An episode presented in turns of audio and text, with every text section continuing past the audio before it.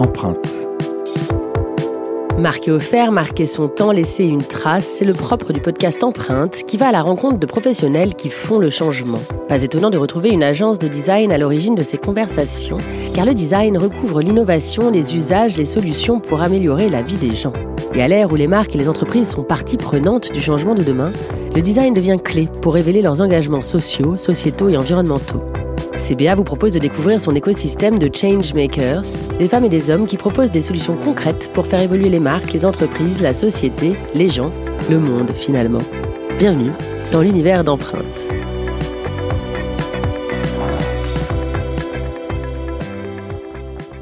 Bonjour à tous, je suis Julie Mamoumani, journaliste spécialisée dans les podcasts et curieuse des personnes et des entreprises qui mènent à un futur meilleur. Avec moi aujourd'hui Anne-Henri, directrice du planning stratégique de l'agence CBA, à l'origine du repositionnement de l'agence vers l'empreinte utile. On va en parler tout de suite. Bonjour Anne. Bonjour. Vous pouvez m'expliquer votre mission chez CBA, le cœur de votre métier euh, donc, je m'appelle Anne-Henri, je suis directrice des stratégies à l'agence depuis 8 ans maintenant. Je dirige une équipe de planeurs et notre métier, ça, consiste plutôt à accompagner les entreprises dans leur réflexion de repositionnement, des fusions-acquisitions, des changements de cible. Et en gros, on accompagne des entreprises qui s'interrogent pour euh, élaborer des recommandations pour l'avenir. Justement, Anne, c'est ce positionnement autour de l'empreinte utile que je souhaiterais développer ici. Est-ce qu'il s'agit d'accompagner vos clients vers un design plus écologique?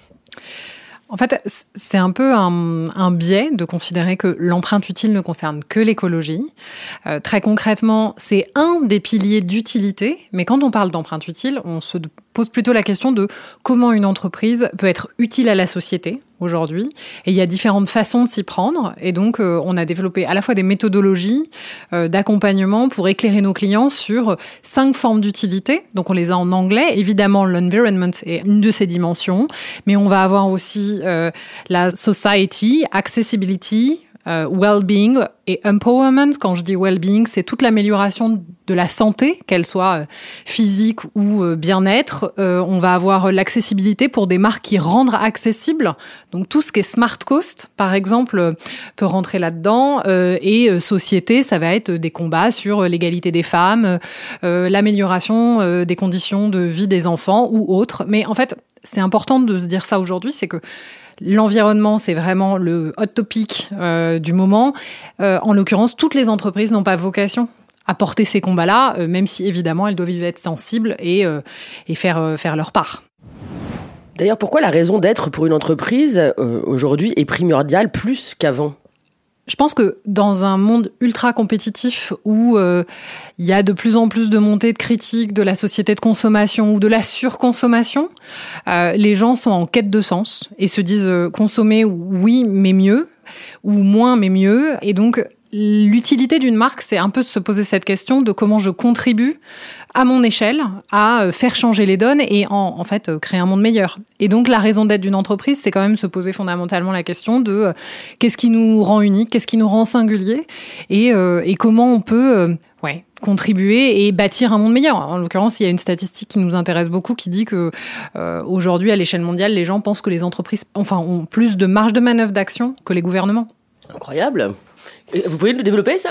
Oui, parce qu'en fait, évidemment, le cadre législatif c'est un accélérateur de transformation. Euh, la contrainte, euh, quand on a, voilà, on est face à une contrainte, on a une obligation de réaction. Euh, par contre, c'est quand même assez intéressant de se dire qu'une entreprise souvent a des moyens et, et une capacité d'action et d'agilité qui est bien plus grande que le monde que le monde politique. Euh, et donc, c'est vrai qu'il y a des entreprises que nous on appelle les born with, c'est-à-dire celles qui sont nées avec une raison d'être ou un purpose très fort, euh, Patagonia, euh, Ben Jerry ou, ou d'autres qu'on connaît bien, type méthode à San Francisco.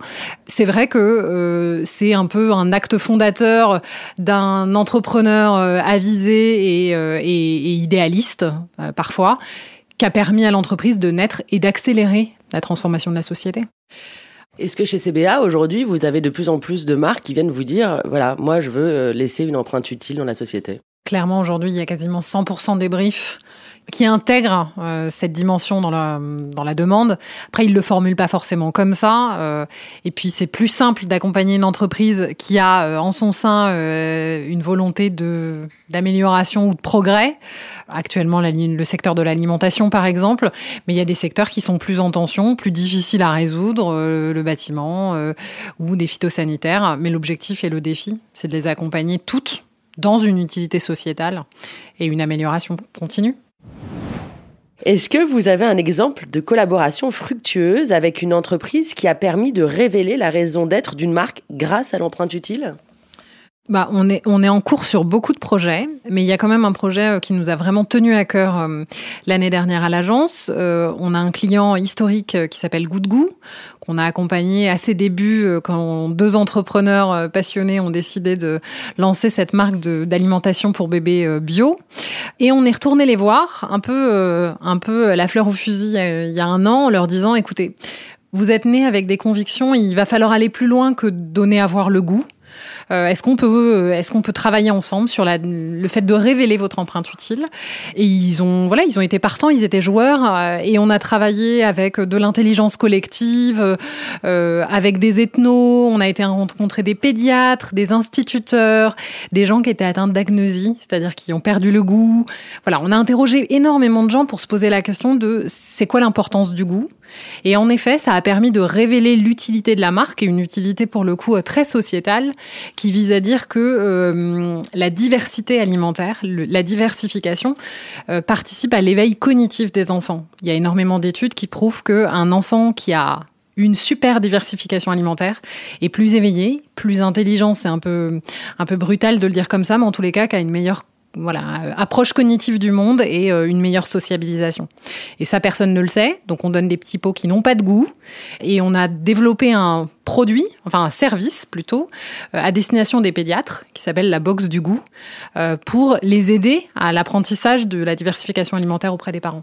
Vous avez presque un, travail, oui, de, de, réveiller les consciences. Ouais, ouais, ouais. Et, c'est une ambition. Enfin, voilà, on le fait modestement, mais mais il y a, y a une, une approche pédagogique qui sort vraiment des métiers historiques du, du, design en fait. Euh, pendant très longtemps, on nous a dit vous êtes des faiseurs de packaging ou des faiseurs de logos.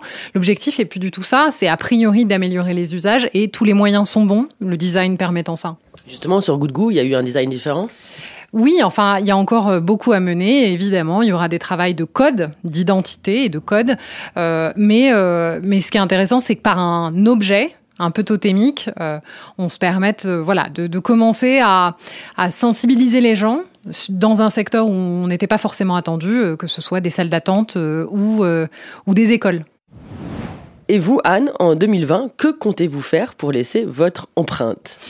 À mon échelle, je, contribue. Je crois tous les petits ruisseaux font les, les grandes rivières. J'ai un potager je fais partie d'une AMAP. Enfin voilà, j'essaie à mon niveau euh, de m'impliquer et euh, socialement à l'échelle de ma ville. Enfin, et, évidemment après dans le cadre du travail. Je pense que euh, je m'intéresse particulièrement au sujet d'urbanisme. Actuellement, je sensibilise les équipes. On, on, se forme à ça sur l'amélioration de la société, du vivre ensemble. C'est des sujets sociétaux qui sont parfois très très loin de notre quotidien, mais qui les nourrissent. Merci beaucoup Anne. Merci. Au revoir. Au revoir.